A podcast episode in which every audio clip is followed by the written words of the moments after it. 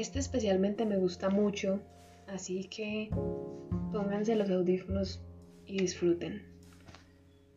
12 de 365 días. Prométeme algo. No importa qué tan difícil se ponga, no des por hecho ninguna acción, ninguna persona y sobre todo ningún amor. Porque perder es muy fácil y lo tomamos a la ligera. Damos por asegurado que lo que tenemos ahora es infinito, cuando la realidad es que no existen las cosas eternas, no si no se cuidan. No hagamos la vida panorama, que ya estamos en días sombríos como para dar la vida por asegurada.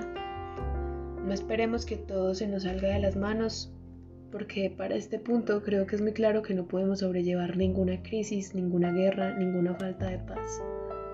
Eso nos aloca, nos hace perder el camino y no merecemos eso. Merecemos tener claro cuál es el camino correcto y cuidarlo mientras caminamos.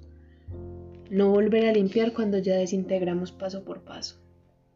Los días que hemos sobrellevado la última temporada no son más que el recuerdo constante de que no sabemos nada no tenemos nada y sobre todo sin valorar, no somos nada.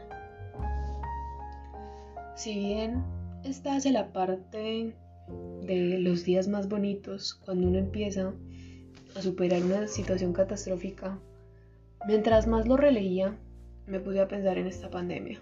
A mí la verdad es que estar sola me da muy duro, el encierro me da muy duro, así yo no lo demuestre mucho o no esté diciendo todos los días que me estoy enloqueciendo en mi casa. Y siento que este rebrote que dio no es más que la manera de nosotros demostrar como seres humanos que nosotros no valoramos nada. Dimos por sentado que salir a la calle, que tomar el sol, que vivir bueno, era algo de panorama, era algo que teníamos porque nos lo merecíamos y luego nos lo quitaron.